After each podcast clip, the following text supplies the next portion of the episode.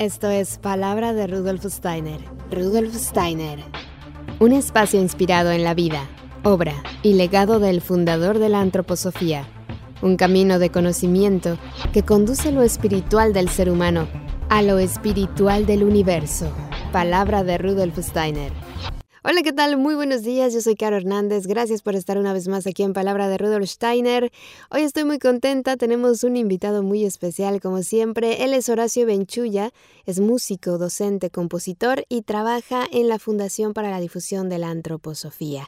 Es un honor tenerte aquí Horacio, muchas gracias por aceptar esta invitación, bienvenido a Palabra de Rudolf Steiner, ¿cómo estás? Muchísimas gracias eh, a ustedes, Caro, y a, realmente a Palabra de Rudolf Steiner por este, llamarme e interesarse en nuestro trabajo.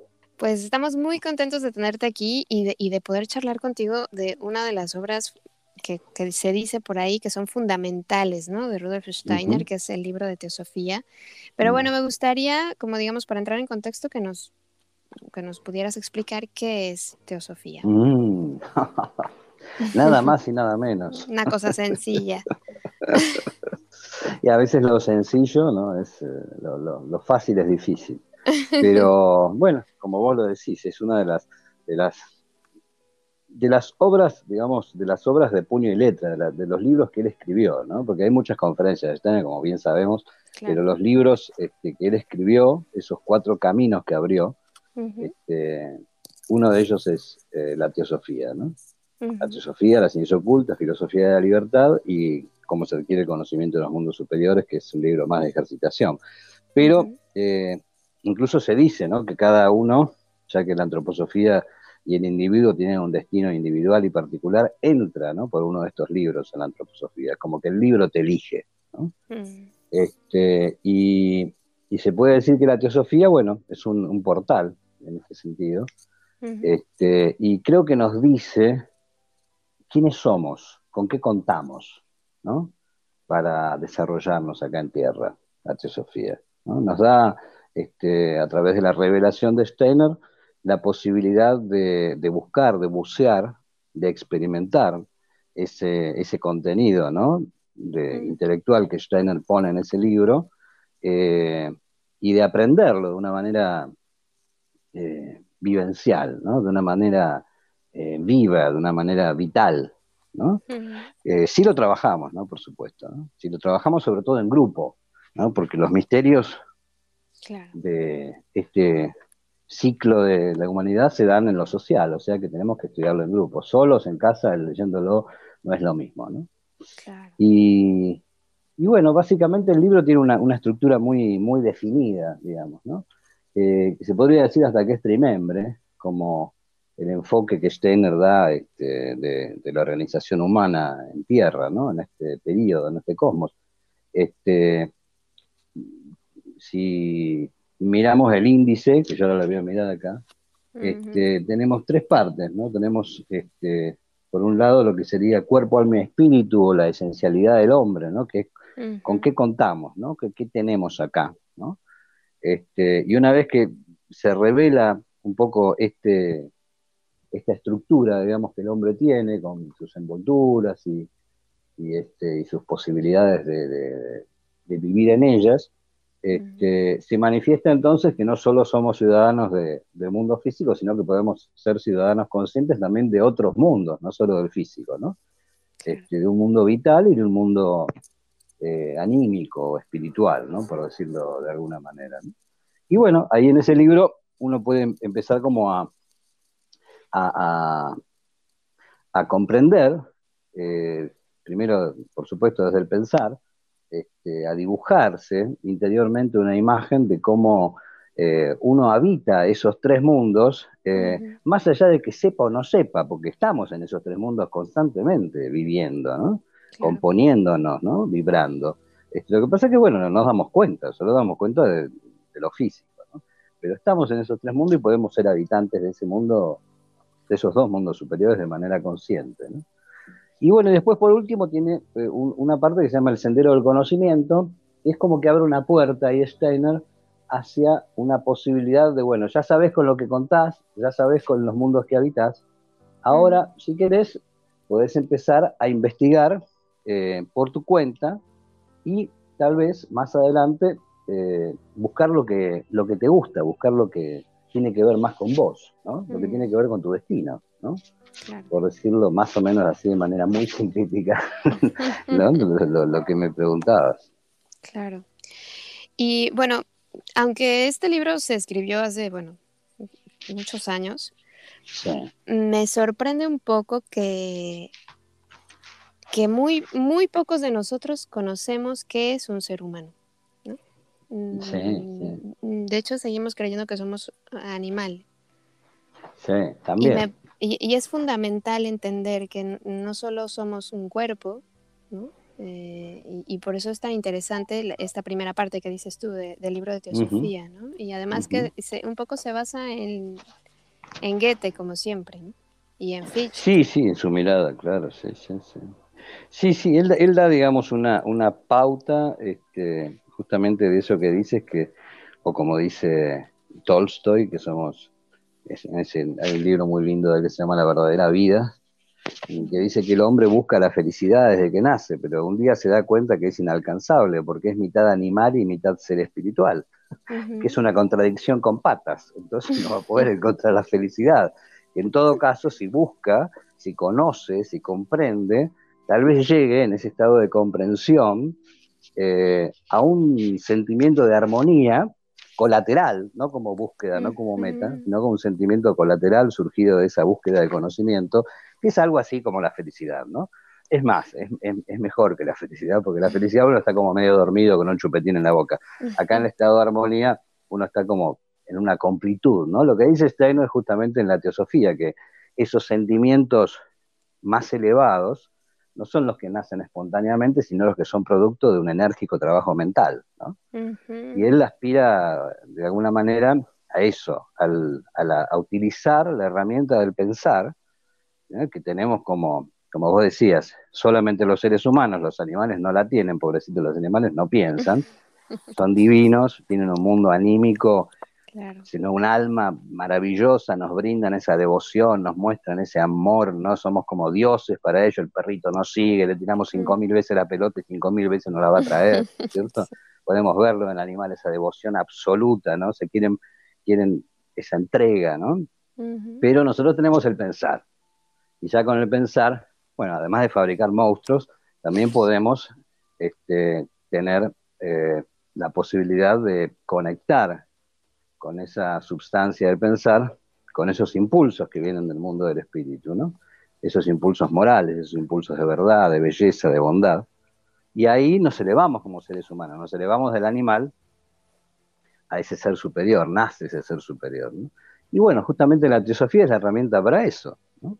Mm. porque nos hace trabajar el pensar de una manera, articular el pensamiento de una manera creativa, ¿no? Como Steiner lo escribe ahí, porque leer un párrafo de Steiner y entenderlo no es así de fácil de la teosofía, ¿no? cualquiera que nos hemos puesto a leer la teosofía, decir, qué dice? ¿no? A mí los grupos me pasan, nos ponemos a estudiar, ¿qué? ¿Pero qué? Vamos a leerlo de vuelta. Y después decimos, no, vamos a hacer como Jack, vamos por partes ahora, porque vamos a leer una oración sola a ver si, si podemos asir, ¿no? E, esa, comprenderlo. Este, y por ahí ahí surge, ¿no? Cuando a veces uno lo comprende, surge eh, surge algo, ¿no? Surge algo que ya no es eh, lo que está en el libro, sino algo que es provocado en nuestro interior por ese pensamiento vivo, ¿no? Que Steiner llama pensamiento germen, ¿no? Que porta en sí algo que si encuentra un, asidero, una base, porque ya lleva ese sustrato, puede transformar, germinar, crecer adentro de uno. ¿no? Uno se lo traga sin darse cuenta, Steiner lo pone ahí, ¿no? Hmm. Este, y surge el entusiasmo surge ese entusiasmo, esa cosa, como que florece algo ¿no? interiormente. yo creo que el primer capítulo, sobre todo de la teosofía, cuando uno empieza a reconocerse, ¿no? sobre todo como vos decías, una teosofía que tenga que ver, por lo menos en Casa Steiner, tratamos de verla así, digamos, ¿no? de aplicarla a la vida práctica material, a lo, a lo, a lo de todos los días, ¿no? porque si el contenido intelectual está muy bueno, pero si no nos sirve para la vida, este, no tiene mucho sentido tampoco hoy en día, ¿no es cierto? Eh, si miramos un poco los tiempos en los que vivimos, aplicar la teosofía a estos tiempos este, donde la oscuridad y el mal se presentan de una manera este, más que evidente, es una gracia poder tener una herramienta como la teosofía para eso. No sé si me fui al, muy lejos. Pues, mira, pues, me voy a regresar dos pasos, pero vamos. a, vamos a abordar el tema, vamos a abordar el tema del mal, claro que sí, pero mira, me queda eh, esta, como dices tú, ¿no? Estás leyendo el libro de Teosofía y de pronto como, como que cuesta trabajo y dices, bueno, mejor me regreso, lo vuelvo a leer, ¿no? Trato de entender. y, siempre es importante eh, compartir con otros si lo que he reflexionado va bien encaminado o no. Y, escuchar otras reflexiones también, siempre. Exacto, eso, eso, eso tiene que ver con lo que vos decís con la actualidad. ¿no? Ya el, el eremita, el ermitaño, el faquir, el monje que estaba ahí en la cueva leyendo la teosofía solo, no va más. Ahora tenemos que verlo en grupo, este, y, si podemos hacerlo presencial en grupo mejor, como si nosotros en Calle Tener toda la vida lo hemos hecho presencial, nunca pensábamos en la vida que íbamos a hacer un grupo online, jamás se nos hubiera ocurrido, pero bueno, ahora tenemos que desarrollarnos también en la naturaleza virtual, no nos queda otra, ya la fabricamos, ahora tenemos que consumirla.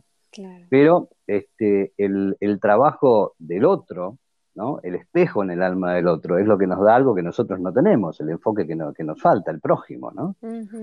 Y ahí en ese prójimo nos encontramos más que mirándonos a nosotros mismos adentro.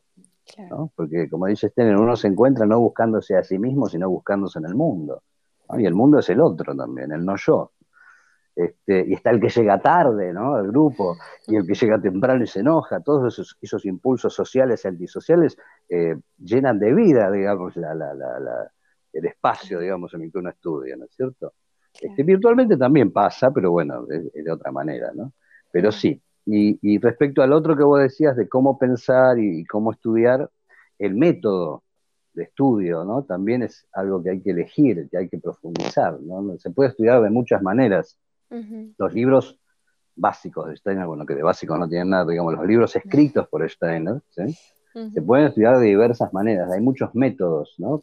Cada vez más, más profundos este, en relación al texto, ¿no? Porque a veces cuando uno agarra el texto este, y lo puede, cuando cuesta mucho, por ejemplo, un párrafo, ¿no? Hay párrafos incluso largos, que tienen una página, una página y media, ¿no? Que no se pueden subdividir, porque cada párrafo en sí es como, es como un mantra, ¿no? Es como una palabra mágica. Hay que, hay que comprenderlo totalmente, ¿no? Entonces, este, a veces utilizamos un método que es como de repetición, ¿no? Repetimos el párrafo, el que lo está leyendo lo repite, hasta que se le graba, ¿no? Se podría decir antroposóficamente se le graba en lo etérico, ¿no? Se graba en la memoria etérica. Este, pero como uno repite este, sin, digamos, eh, sin cabeza, digamos, sin la cabeza este, lógica, ¿no? Sino eh, desde una situación rítmica, desde una situación bien vital, ¿no? Como uno repite, eh, no sé, el feliz cumpleaños, que ya lo cantamos todos y lo sabemos todos, ¿sí? Y un día te encuentras diciendo cuerpo, alma, espíritu, el hombre solo puede formar su concepto justo de sí mismo, se adquiere conciencia del pensar en su propio ser, y te va quedando el asunto, y empieza como a revolotear adentro tuyo, y, forma una idea eh, distinta a esa idea que tendría uno si se hubiera puesto a leerlo y al mismo tiempo activar su lógica o, o cómo ir poniendo las palabras. No sé si me explico, ¿no? Bueno, esa es una manera como de profundizar aún más todavía en el texto, ¿no? Porque surgen cosas después. Pero siempre en grupo, obviamente. Estamos hablando del grupo, porque el grupo es el que contiene. Si yo me equivoco mientras lo estoy diciendo, si no me equivoco, si voy bien, si voy mal, ¿sí? Es un trabajo muy, rico, muy creativo, digamos, ¿no? Y, a la vez no es tan, así no es tan pesado, no es una cosa, viste, como de, vamos a leer un libro de Steiner y parece que fuéramos a, tragarnos una estatua de mármol, viste, o una Biblia, o oh, tenemos la panza como grande, llena como una toalla después, ¿no? No, tiene que ser algo que fluya, viste.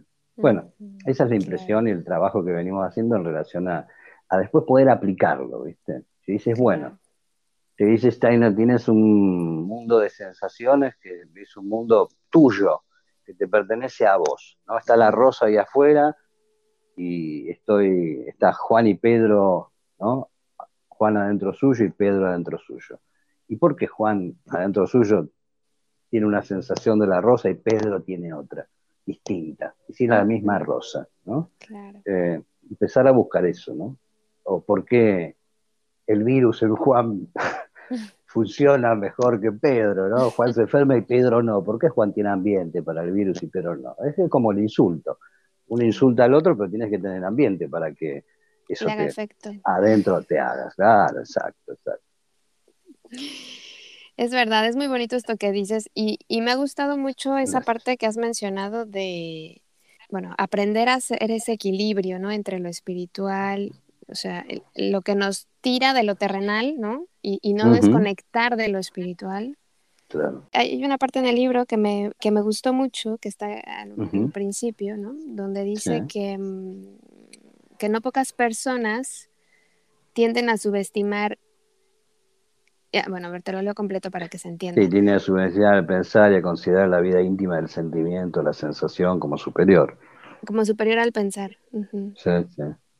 Sí, sí, sí. Ese es un tema justamente muy, muy este, importante, ¿no? El que más remarcás en el estudio del grupo, del libro, cuando se llega a ese punto, eh, siempre aparecen, a veces son como prejuicios personales o como culturales, ¿no? En relación a eso, porque uno tiende que, bueno, si vamos a hacer algo espiritual, todo tiene que ser aleluya, y yo tengo que sentir placer y me tengo que sentir bien, toda esa corriente New Age o guruística, ¿no? Que que, tiene, que tuvo su sentido en algún momento del desarrollo de la humanidad, ¿no? Pero que está, eh, está perimido, ¿no? Todo eso que por ahí viene de Asia y que llega a la cultura occidental y bueno, que respiro por acá y hago así, hago así y me siento fenómeno. Y te sentís fenómeno, pero ¿qué pasa? Justamente cuando estudias la teosofía te das cuenta, eh, eso está surgiendo del, plano físico, digamos. Hay un bienestar que va del físico y anímicamente, ah, me siento confortable, me siento un poco, un poco, son, a ver si, si, si voy por ahí, ¿no? Entonces, el asunto de poder conocer qué soy y qué parte mía de esas envolturas eh, está siendo tocada por tal o cual estímulo, por tal o cual acción del mundo exterior, es lo que ahí justamente nos conduce eh, a que al darnos cuenta podamos ser nosotros los que elegimos y lo que hacemos no nos pasa por arriba de la conciencia, sino nos pasa de manera bien despierta. Hay muchas cosas que funcionan, pero que no es teosofía, o sea, que no, pasa, digamos, por lo que sería el estudio de, las ciencias ocultas, que en el fondo es eso. Pero bueno, aquí te quería preguntar, en esta parte de este texto se refiere a, a, que el pensamiento no es más grande que el sentimiento, o sea, que son digamos que están en el mismo nivel? ¿O que es más importante em, el sentimiento que el pensamiento? Mira, yo creo que, por lo, como, por lo que hemos visto, ¿no? Este, el pensar, el sentir y el querer son tres eh, fuerzas, ¿no? O tres herramientas que, cuando estamos acá en tierra podemos, eh, con el yo, manejar de manera más o menos consciente, ¿no?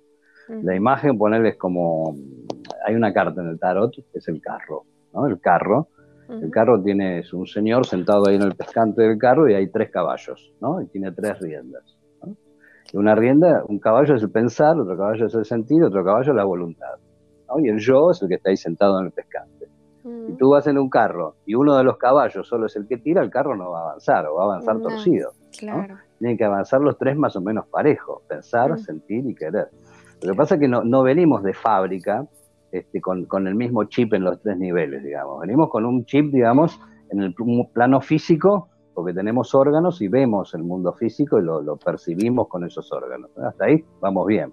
El caballo ese, pero ya cuando nos metemos con el mundo interior, digamos, con el mundo anímico, con el mundo del sentir, medio que el caballo nos lleva para cualquier lado, ¿no?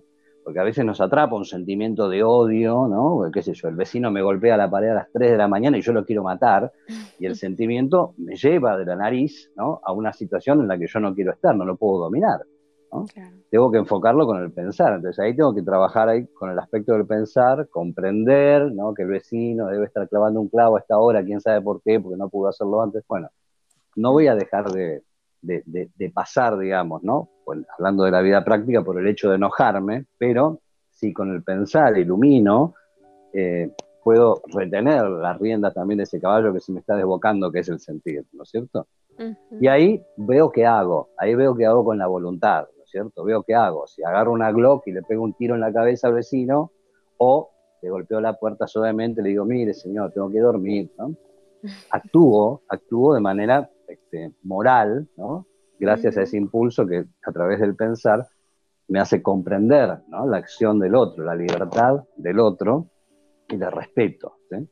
Esto, esto en teoría, ¿no? Esto es en teoría, aplicarlo, digamos, este, en la vida práctica material. Puede ser que, surja otra cosa, pero bueno, ahí tienes que, de alguna manera, pensar, sentir y querer, y el equilibrio ¿no? de estas tres fuerzas es lo que hace que el carro avance.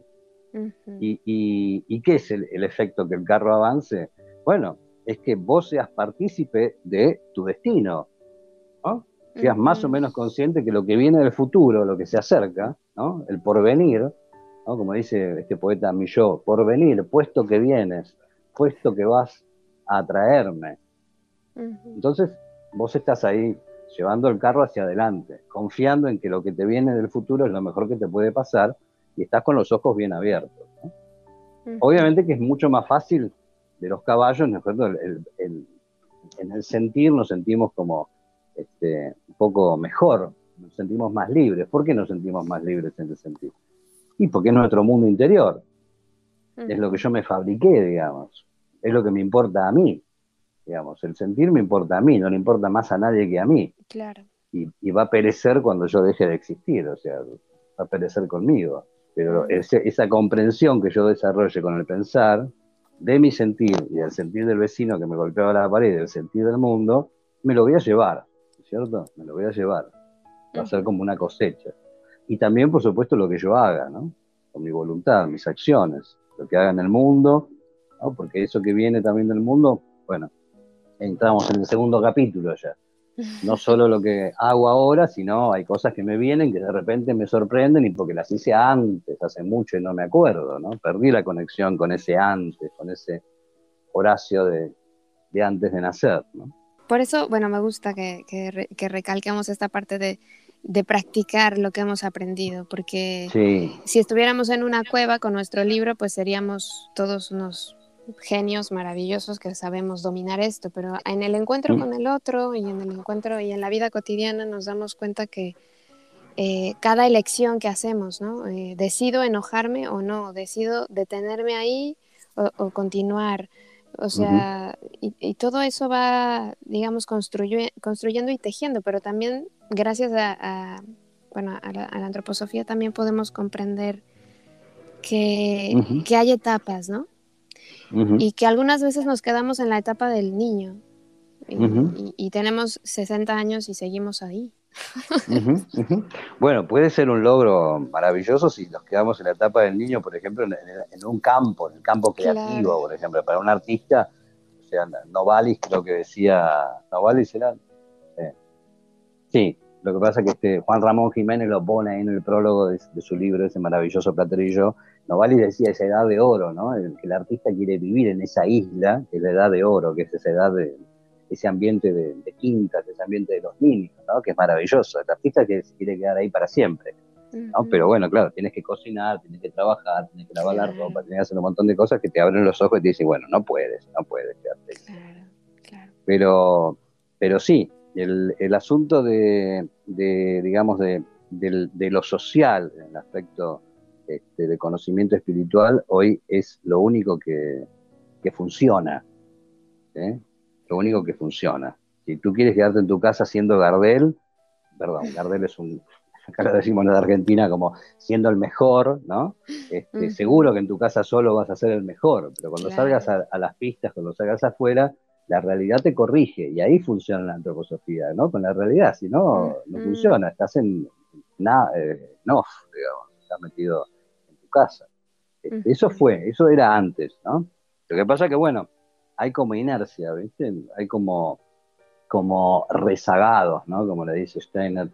Y, y bueno, tú lo dices bien, las verdades, digamos, de un niño eh, son unas, o nuestras verdades cuando éramos niños eran unas las verdades de los 20, de los 30, de los 50, la verdad va cambiando, ¿no? Eh, para la verdad es paradójico, pero nosotros somos los que vamos, los que vamos mutando, digamos, los que vamos desarrollándonos y conservando algo y transformando otras cosas.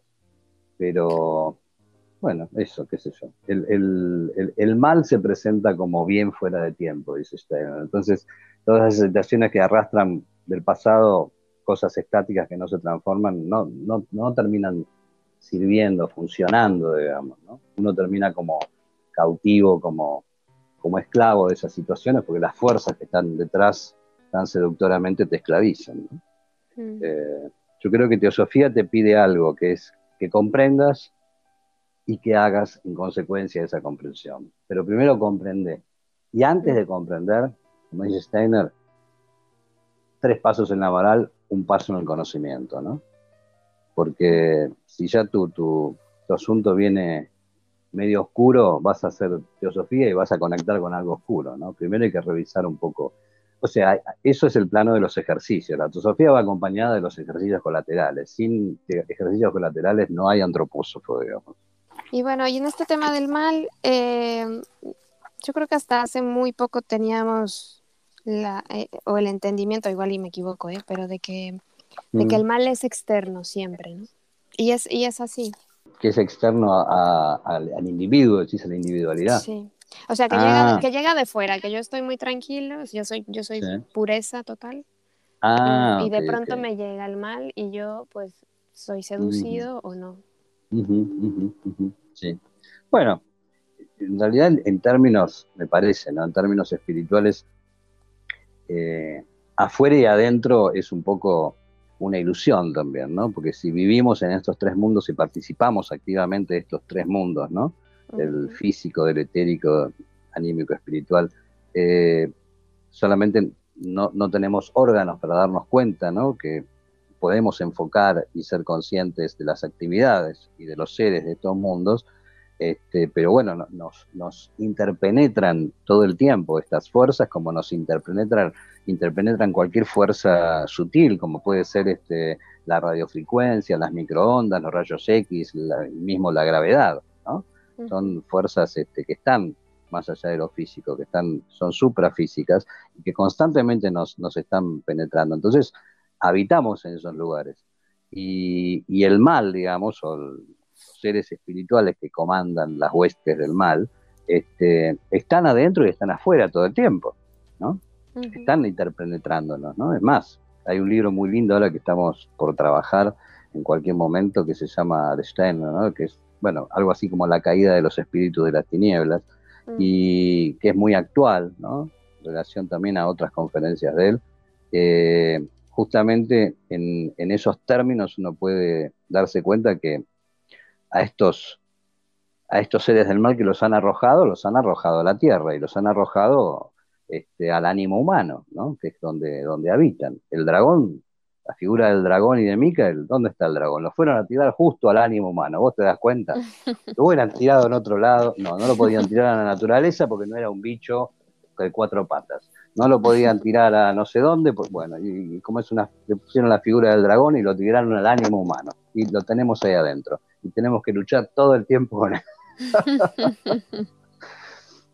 O sea que está, el mal y la oscuridad están todos nosotros todo el tiempo y es lo mejor que nos puede pasar. Porque si no, ¿qué haríamos? Sería un embole la vida. Se, será aburrido. Justamente poder tratar de, La vida es conflicto, me acuerdo, siempre dice una amiga. Este, tratar de iluminar esa oscuridad, ¿no? Tratar de. o como dice Steiner, eh, porque creo que es la tarea de nuestra, del hombre. Eh, la oscuridad poco a poco comprenderá la luz, dice. Fíjate cómo lo dice, la oscuridad poco a poco comprenderá la luz. ¿Y quién le va a hacer a la oscuridad comprender la luz? Nosotros, los seres humanos. y el perro no puede, la, la zanahoria no puede, la piedra no puede. Tenemos que hacerlo nosotros, no queda otra. Claro. Es una tarea titánica, no me vas a mm. decir que no. Difícil. Claro, tenemos que luchar con nuestra propia oscuridad, encima hacerle comprender el asunto de la luz, iluminar, ¿no? Con y encima la luz no la traemos, sino que la tenemos que buscar acá en la tierra. La encontramos acá, esa luz de ese Señor del karma, esa es la luz del Cristo que ilumina ¿no? y posibilita el estado de, conciencia en el que, bueno, la muerte se transforma, no en el final, sino en un comienzo nuevo, este, está acá en tierra, la escuela está acá, ¿no? La teosofía es un buen libro para eso justamente, para aplicarlo. Porque si no sabemos con qué contamos, hay que empezar por algo, ¿no es cierto? Como vos decís. Hay que empezar por algo. ¿Quiénes somos? Exacto. Eh, eso es, para mí es muy importante que ahora mismo todos sepamos que es un ser humano. Exacto. Exacto. ¿Con qué contamos para, para defendernos también de todo esto que está pasando? ¿no? Porque eh, desde hace el año pasado, bueno, el mundo cambió, se dio vuelta, de repente nos dijeron, ah, la libertad, mira, mensaje mafioso, ahora la libertad no está más, no la tenés más, ¿no? Y uno se pone a pensar y dice, ah, entonces soy libre en pensamientos, porque en pensamientos sí soy libre. Vos y yo estamos hablando a una distancia descomunal, inimaginable, bueno, gracias al servicio de Ariman acá que le tenemos que rendir el, tributo, que nos posibilita, ¿sí? nos da, es útil, nos es útil, estamos poniendo al dragón ahí abajo del pie, lo tenemos con la fuerza de Micael y que le decimos, quédate ahí, vamos a hablar de antroposofía, no te pongas loco, ¿no es cierto? Entonces le, agradecemos, pero para eso está, no queda otra, si no, no, nos vuelve loco.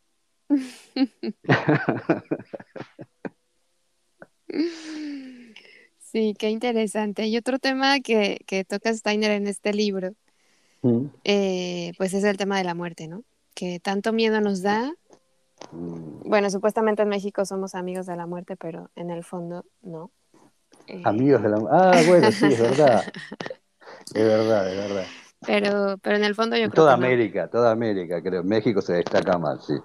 Sí. Eh, entonces, bueno, es un tema que, y yo creo que ahora, no sé por qué, bueno, siempre se lo he dicho a otras personas con las que he hablado del tema, mm. eh, me, siempre me pareció muy curioso que la gente tenga miedo de morir por esta enfermedad, o como, o sea, incluso en las conversaciones te dicen, bueno, es que si no te pones lo que te están pidiendo que te pongas, pues te vas a mm. morir, ¿no? y yo digo, bueno, pues tú también te vas a morir. Irremediablemente, seguramente. Lo único seguro que tienes es eso. o sea, que la, o sea, es una cosa que te va a ocurrir. No, no vas a vivir eternamente aunque lo quieras. Y yo sé que no quiero, nadie quiere morir con 15 años, ni con 30, ni. no, sí, obvio, claro. Ni es justo, ¿no? Pero. Pero es un tema que es, interesante que lo, que lo, que lo menciona también Steiner en esta parte. Sí, sí, sí, la muerte, o sea, eh, es un tema interesantísimo porque, digamos, vivimos entre esos dos, entre esos dos umbrales, ¿no? Entre esos dos misterios, nacimiento y muerte, ¿no? Que hay más allá, y la ciencia materialista más desarrollada lo sabe, ¿no? Está ahí lo cuántico, ahí de a poco buscando cosas, ¿no? Tratando de llegar con elementos materiales, ¿no? A, lo espiritual, ¿no? Lo que Stein llamaba materialismo oculto, pero eh, no llega, ¿no? no se alcanza, digamos, a asir el, misterio de, la muerte, ¿no? Este, hay un poeta acá, Jorge Luis Borges, que él, dice, la muerte es la verdad, por eso el hombre le teme. Y, yo creo que si, si, alguien ha tenido la experiencia de estar cerca de la muerte o con padecimiento, con alguna enfermedad de proceso más o menos largo, este, o profundo o intenso, aunque no sea largo periodo de tiempo, este, ha tenido ¿no? esa experiencia del umbral, esa experiencia de la muerte, esa experiencia de, esa entidad ¿no? que se presenta y nos muestra, eh, nos muestra realmente quiénes somos, lo que hemos hecho, ¿no? todo lo que hemos, nuestro prontuario, como te decía hoy, todo lo que viene hasta este momento en el que estoy acá en el lecho de la cama, hecho pelota, mirando y contemplando todas las estupideces que hice, arrepintiéndome y sabiendo que cuando me mejore las voy a volver a hacer, seguro, ¿no? Pero ahí está, en ese instante, ¿no? en, esa, en esa bisagra en, el tiempo, que aparece esa fuerza de la muerte que se acerca, ¿no? Ahí como de, atrás, desde la izquierda, y nos abraza, y, y, se transforma en una amiga, se transforma en algo muy positivo, porque nos muestra esa verdad sin máscaras, sin caretas, ¿no? Sin nada. Y por eso le tememos tanto, porque estamos tan lejos de la verdad cuando vivimos en el mundo, le, escapamos tanto a la verdad, y por eso le tememos, creo, a la muerte. ¿no? Mm. Yo creo que puede ser una formidable compañía, una formidable amiga cuando uno llega a esa experiencia transformadora, digamos, de la muerte. ¿no? Eh, la posibilidad de transformación, de morir en esa idea que no es mi idea, o sea, mi verdad, sino la verdad que se impone, que viene de ese mundo del espíritu, que porta esa luz este, o sea, en Cristo morimos, en Espíritu Santo resucitamos, en Espíritu Santo revivimos, ¿no? Como dice el, lema templario. Eh, esa posibilidad solamente la tenemos acá estando en tierra y, por supuesto, sacándonos esos miedos y esas cosas, ¿no? Como vos decís. Porque la mm. gente, por, como dice ahora la frase tan así, tan de red social, este, por miedo a, morir, la gente se olvida de vivir, ¿no? Dando vuelta por ahí. Y es, muy cierto, ¿no? Es muy cierto, pero como vos decís, eh, como decía también alguien que conocí, eh, el ser humano se prepara para un sinnúmero de cosas en la vida que no tiene realmente certeza de que vayan a suceder y no se prepara para lo único seguro que tiene, que es que se va a morir. ¿No? Es verdad. Y bueno, Teosofía sirve para prepararte para la muerte también. Hay otro libro mejor, parece, que es Investigaciones ocultas entre la vida, la muerte y el nuevo nacimiento. Ese libro, el que tiene miedo a la muerte, lo tiene que leer, lo tiene que trabajar en grupo porque es formidable. Es más, se lo considera, junto a los cuatro libros básicos, un libro básico más, aunque es un libro de conferencia, no es un libro que él escribió, digamos, un libro recopilado de las conferencias que él dio acerca del tema, en varios lugares de Europa.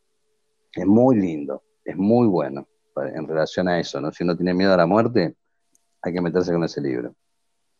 Sí, ahora hay que analizar por qué tenemos miedo a la muerte, sí, porque estamos convencidos de que nos vamos a ir al infierno.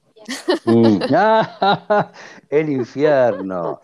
Había, ¿quién era que decía? Oscar, Oscar Wilde decía, del cielo me gusta el clima, del infierno las relaciones. Yo no creo que el infierno sea tan malo. Yo creo que el infierno estamos acá en la tierra, porque acá está, el pulso social antisocial y todos los diablos que salen y las diablillas que salen en los encuentros de, nosotros, ¿no? de los seres humanos acá. Este, acá estamos bien. Y en América, como vos decías, y en, México y en toda América, ¿no? que es un poco esos impulsos de, muerte, esas fuerzas telúricas, digamos, todo viene a morir, ¿no? América es muy notable en relación a, Europa, donde se dieron los misterios cristianos, cómo las fuerzas telúricas se dan este, de manera distinta. Vos, lo de, vos de México lo tenés, que, lo tenés que saber. Yo hace unos años me acuerdo, hice un, yo soy músico, ¿no? hice un estudio de, para una charla de música que di en Casa Steiner, de una gira de ACDC, ese grupo de rock, este, y si vos ves las performances de ellos en Alemania, en Australia y en Argentina, te das cuenta cómo las fuerzas telúricas son distintas, lo ves en esa alma grupal que es el público. en Alemania aplauden así, sentaditos en la silla, los alemanes, ¿viste? En Australia están un poquito más excitados, pero no mucho. En Argentina solo es una bestia feroz todo el público, es una cosa... ¡ah! Es una cosa tremenda, decís, Dios mío, acá está, es acá, y hasta ellos, te juro, yo soy músico, los puedo criticar objetivamente, ellos se sienten como invadidos por esa fuerza, y, lo que tocan, más allá de que son muy profesionales y tocan muy bien, eh, no es lo mismo, no lo tocan de la misma manera que en Alemania o que en, Australia, por ejemplo. Bueno, creo que se trata de eso, ¿no? Si uno, tú estudias la teosofía, eh, tienes que, aplicarla en la vida práctica material, si no, no sirve de nada. O sea, el estudio de la teosofía te da esa posibilidad de decir, ah, mira, ahí sí dice acá, mira, ahí sí dice allá. ¿Por qué? Ah, yo estoy parado acá en la Tierra, digamos. ¿Qué pasa si estoy parado en Europa, si estoy parado en América? ¿Sí? Mm. Mis fuerzas y mis estructuras vitales eh, son muy distintas, ¿cierto? Eh, mi, mi, organismo anímico y lo que percibe del mundo exterior lo que me llega del mundo exterior, el salvaje verano de, del Mato Grosso, por ejemplo, o bueno, en México, ¿no? El, calor, el clima, la gente, cuán distinto es a si me voy a, a, este, Suiza, por ejemplo. Claro. ¿Cierto? ¿No? Estoy, a Noruega. a Noruega, mi mundo anímico responde de otra manera, ¿no? Y, a, la, otra época también, cómo era el cuerpo físico del vikingo, ¿no? Que comía en una mesa y se limpiaba la boca con un conejo que tenía atado a la silla en vez de una servilleta. ¿Entiendes? O sea, yo, estudiando la teosofía, me doy cuenta que no podría sobrevivir ni un día en, la época de los vikingos, ¿no? Moriría al instante. Este, bueno, lo pongo un poco con humor, pero el humor tiene que estar siempre, digamos, ¿no? en un grupo de estudios, si no hay humor, este, no, no, es un plomazo, digamos, estudiar la teosofía así muy serio, ¿no? Pero la teosofía nos abre todas esas puertas, todas esas posibilidades de, de autoconocimiento, digamos, de autoconocimiento en, en, esos tres mundos que habitamos, no solo en el físico, ¿no? sino tener la posibilidad de que nuestro mundo anímico tenga ecuanimidad, ¿no? busque la ecuanimidad, ¿no? No, nos lleve del dolor al sufrimiento y del otro lado al, clímax, al placer máximo y, nosotros estemos, nuestro yo esté perdido, digamos, en ese vaivén. No, mi mundo anímico tiene que tener un equilibrio. ¿Cómo busco ese equilibrio? Ah, bueno, entonces pienso, la, la, la. Bueno, todo ese método, digamos, de, que la teosofía nos cuenta y nos da la herramienta, digamos, justo para eso. Y bueno, yo creo que una de mis partes favoritas del libro es no creas lo que te digo, piénsalo. Eh. y conviértelo en el contenido de tus pensamientos. Qué lindo, sí, sí, sí. Sí, sí, creo que es lo importante. Porque, digamos, como decíamos al principio, cada individuo se relaciona desde su individualidad, desde su destino, digamos, con la antroposofía. Nadie se relaciona de la misma manera. Uno puede estudiar lo mismo que el otro, pero en el fondo, en algún momento uno va a buscar lo que, lo que a uno le gusta, lo que uno necesita desarrollar, ¿no? este, y ese contenido de pensamiento es algo que uno ya trae y, que va formando acá de alguna manera, pero que le pertenece como una única luz, digamos, ¿no? Y que tiene que desarrollar, porque va a ser un, dentro del prisma, del color de la humanidad, va a ser única, ¿no? Y va a iluminar de manera distinta y me va, va a ayudar al resto, digamos, ¿no? Porque va, va a contener lo propio y a la vez va, va a favorecer la luminosidad de todos, ¿no? va a sumar, pero desde su individualidad. Este, sí, es eso. No es religión, no tiene dogma de fe. Tienes que ponerte a pensar la teosofía, si no, no la entiendes. Y eso es lo que nadie quiere hacer, nadie quiere pensar, porque pensar cuesta, no es gratis. Claro. Sentir, yo puedo sentirme feliz, hago, uy, qué bien me siento, soy re espiritual, hago yoga, o no sé, no, es que esté en contra del yoga. Mi vida es perfecta, estoy en mi zona de confort, prendo Netflix, como bien, me voy, a me voy a correr, subo al barco, vuelo, hago atletismo, lo que sea, todas cosas físicas, ¿viste? que me dan un placer. O sí, o hago una meditación grupal y estoy en, la, en, el horno de un demonio y no me di cuenta. Y me siento bárbaro y después el demonio es mi casa, habita mi casa, mi billetera y no me doy cuenta de nada, porque estas fuerzas me interpenetran, como decíamos hoy. Si yo no tengo órganos abiertos, no los veo. son fuerzas, no hay que, ni que tenerles miedo ni nada, solamente hay que ponerse conscientes. Pero si yo pienso, ojo, si yo pienso y activo el pensar, ya ilumino el asunto y lo veo y me separo del asunto. ¿no? Si yo pienso lo que me dijo Steiner y ese pensar brota en mí con una luz nueva, entonces empiezo a ver las cosas de otro lugar ilumino la cosa y yo ya no estoy pegado a la cosa, me separo de la cosa, ¿no? Me separo del miedo, yo no soy el miedo, me separo del odio, yo no soy el odio.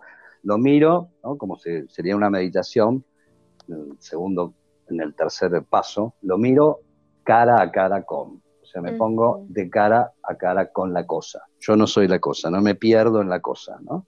Es lo que quieren esas fuerzas que nos tientan, ¿no? que nos perdamos, ¿no? mientras estamos en el cuerpo, nos perdemos en la tentación. Pensar, la herramienta que vos decís es la, es la herramienta del hoy y la herramienta del futuro, creo, ¿no? Mm. Utilizar la teosofía y toda la, la, cosmovisión de Steiner, de alguna manera, nos marca muy fuertemente eso, ¿no? Es una ciencia del espíritu, una ciencia que utiliza el método científico de investigación, la herramienta a usar es el pensar y el objeto a observar es el alma humana, que es el campo de batalla de todas estas guerras y todas estas cosas que están pasando. El alma humana. ¿Por qué? Que ahí dentro está el yo. Y bueno, yo no quiero que, parezca que estamos idolatrando Steiner, pero la verdad es que cuando tú lees un libro de él, pareciera que se adelantó muchísimo a lo que iba a ocurrir, ¿no? O sea, cuando él dice esa frase de si te mantienes en el placer y en el dolor, no vas a conocer nada por medio de ellos. Eh, pareciera que se estaba adelantando a, en un futuro les van a vender el, cuento que si vives más cómodamente, si no tienes hijos, si haces lo que te da la gana, vas a ah, ser feliz, ¿no? Eh, entonces, eh, sorprende e impacta mucho leer eso y después decir, oye, pues es lo que estoy viviendo ahora, ¿no? ¿Cómo le hizo este hombre? Sí, sí, en ese sentido hay que abrir los ojos. Te, te pone en un, punto, digamos, donde las leyes de tiempo y espacio, eh, desde sus revelaciones no son las mismas que uno tiene cotidianamente, digamos. ¿no? Es un maestro de la humanidad, ¿no? un maestro de, un camino de profundización, un ocultista del séptimo grado, el grado más alto. Entonces sus palabras se extienden a lo largo de, del desarrollo cósmico, digamos, de la humanidad. Yo creo que Steiner habla desde Saturno hasta Vulcano, digamos, no, no, no para. No hay este, una posibilidad de segmentar, digamos, su palabra. Su palabra está viva, late como, como, como si fuera un, un, sonido, digamos, ¿no? Tiene un ataque y es, es sempiterno, empieza y no tiene fin, ¿no? Este, por eso lo, que, lo que revela, digamos, te habrá pasado, nos pasa a todos, que leemos un libro de Stein y no entendemos nada y 20 años después lo volvés a leer y decís, ¡ah! Se te cae la ficha, o, a veces sin leerlo te, pasa algo en la vida, ¿no? Porque la conciencia no siempre habla a través de uno, de repente te pasa algo en la vida y ¡paf! ¡Ah! Eso que leí de Stein hace 20 años, ¿no? Es esa, esa luz que ¡pum! de repente aparece este, y es, es notable, ¿no? es, es mágico, es magia, es magia pura. Sí, es verdad. Es muy interesante, los libros de Steiner son impresionantes. Sí, sí, te cambian la vida. Sí, sí, la verdad es que sí. A mí me, bueno, yo creo que a, la mayoría de la gente le ha pasado porque varios me han dicho que cuando leyeron el libro como que decían, esto yo ya lo sabía, pero no lo sabía poner en palabras. Exacto, y también te pasa. Es como que, bueno, de alguna manera la antroposofía es eso, porque es un reencontrarse, ¿viste? Si uno está leyendo un libro de Steiner hoy, lo dice Steiner, eh, ya tiene un trabajo previo en otras vidas en relación al tema, ¿no? es que lo haya leído a Steiner, pero sí en relación al, conocimiento de lo espiritual. Uno se reencuentra con la antroposofía, no es como que, de repente ahora caes como paracaidista, no, uno ya, ya viene un poco de antes y, te empieza como a resonar, ¿no? Es como, como la salida del sol, sale el sol y todos los días sale y uno no le da bola, pero si uno se pone a ver el amanecer se da cuenta que, que hay algo ahí, ¿no? Pues es muy interesante y bueno, pues ya para terminar, no sé si la gente que estuviera interesada en, unirse a tu grupo de estudio, donde pueden encontrar Bárbaro.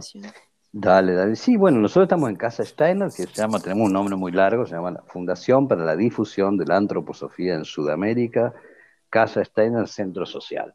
No pudimos ponerlo más corto. Estamos desde el año 1989 acá en Buenos Aires, en Argentina. Este, cumplimos 30 años justo esta, esta, Navidad pasada, la Navidad pandémica que nos agarró. Y, este, y bueno, allí estamos, tenemos, digamos, también tres patas, digamos, en las que nos apoyamos. Eh, una son este, la Casa Steiner como fundación, donde tenemos grupos de estudio, talleres, charlas, conferencias. Eh, otra es la librería, y otra es la editorial. Tenemos una editorial propia, que es la editorial EC, la editorial científico-espiritual de la obra de Steiner. O sea, nos dedicamos también hace 20 años, 25 años, a traducir la obra de Steiner al español, este, lo más perfecta posible. Y, este, y bueno, nos pueden encontrar ahí, estamos en Facebook, Casa Steiner, este, y si no, en nuestra página eh, www.casasteiner.ar. .ar porque nos hackearon el .com.ar y ahora somos .ar nada más. Mm, Pero, y ahí sí hacemos, tenemos cursos online y también cursos, empezamos este año de vuelta con presenciales, los sábados tenemos presenciales ahora a la tarde, un par, pero da poquito, ¿no? Porque la gente también tiene, tiene miedo. Claro. Y bueno, también hay gente que, tiene una edad avanzada y bueno, tienen que cuidarse, obviamente, ¿no? Sí, en realidad yo creo que ellos son los que corren más riesgo. Más que... Por supuesto, por supuesto, y hacen, y hacen bien este, en cuidarse, porque bueno, como bien sabemos, como nos dice la teosofía también, ya que estamos en la teosofía, el cuerpo se va debilitando, ¿no? La, conciencia, el pensar, sentir y querer hacen que las estructuras físicas se debiliten y un día llegamos a eso que vos nombraste, que es la muerte, que de alguna manera es, es el último acto de todo este proceso, ¿no? Porque empezamos a morir desde el día que nacemos, más o menos. Claro, nunca seremos más jóvenes que el, el, día que estamos viviendo, ¿no? claro. Tal cual. Así que, pues, muchísimas gracias, Horacio, por aceptar esta charla. Ojalá podamos en gracias futuro charlar otra vez de otros temas. Pero, ¿cómo no? Cuando quieras, aquí estamos los temas son muchos y la actualidad requiere que, bueno, que existan lugares como el de ustedes, porque justamente hoy estaba escuchando, ahora no recuerdo el nombre, de un, señor que estaba hablando este, de algo muy interesante en relación a, este, a los mundos etéricos y astral también. Así que bueno, desde ya muchísimas gracias por, por estar equilibrando con este impulso espiritual que es este, vuestro programa, la virtualidad, ¿no? Este mundo virtual, esta naturaleza virtual que también, que la tenemos que equilibrar, no queda otra. Muchísimas gracias a Horacio Benchuya por esta charla tan interesante y por compartir con nosotros un poquito de, de todo eso que sabe. Y bueno, queda ahí la invitación para que se acerquen a conocer la obra Teosofía que dejó Rudolf Steiner, en donde seguramente obtendrás de ella muchísimas palabras que hay que reflexionar, analizar, compartir con otros.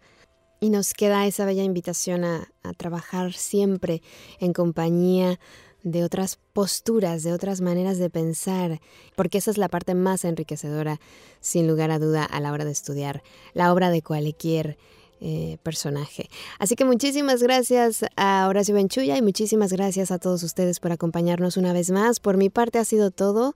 Te recuerdo que estamos en contacto a través de nuestras redes sociales en Facebook, YouTube e Instagram. Nos encuentras como Palabra de Rudolf Steiner y también en nuestra página web www.palabraderudolfsteiner.com. Ya sabes que contigo están mis mejores deseos, que el sol brille mucho tiempo sobre ti, que el amor te rodee siempre y que la luz que mora en ti guíe tus pasos. Yo soy Caro Hernández. Gracias. Hasta la próxima. Escuchaste Palabra de Rudolf Steiner.